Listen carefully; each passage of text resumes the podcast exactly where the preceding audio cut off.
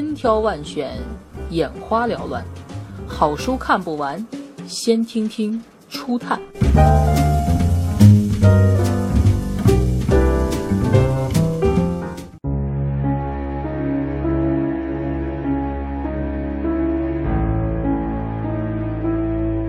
救猫咪，电影编剧宝典，作者布莱克斯奈德。他在八岁时即被曾荣获艾美奖的父亲肯斯奈德雇佣做童声配音演员，被誉为好莱坞最成功的专业电影编剧之一。何为救猫咪？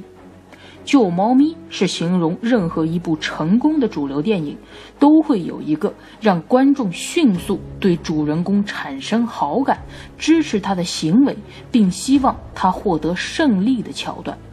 就像你在路上看到一个人爬上高树救猫咪，你会对这个人产生好感，并希望他的营救行动成功。这种认同感。是让观众喜欢某部电影的重要因素之一。全书分十五个章节，与传统编剧书最大的不同在于，它提供了好莱坞主流商业电影的简单法则，对于编剧使用，对于审阅剧本以及其他参与电影制作工作的人，也都有很大的帮助。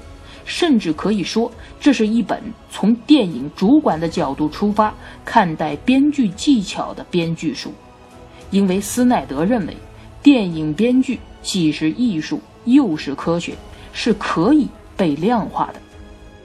斯奈德在第五章里一反传统类型片的分类方式，自行定义了十种将电影分门别类的方法，比如麻烦家伙型。鬼怪屋型、金羊毛型、如愿以偿型等，这使得电影门外汉们也能对分类基本一目了然。第七章讨论斯奈德个人发明的节拍法。所谓节拍法，是建立在经典三幕剧基础上衍生出来的分十五个节点的故事线。让看剧本的人能很快掌握故事的前奏、辅助、故事副线、冲突、高潮等，在一个标准格式剧本中的划分。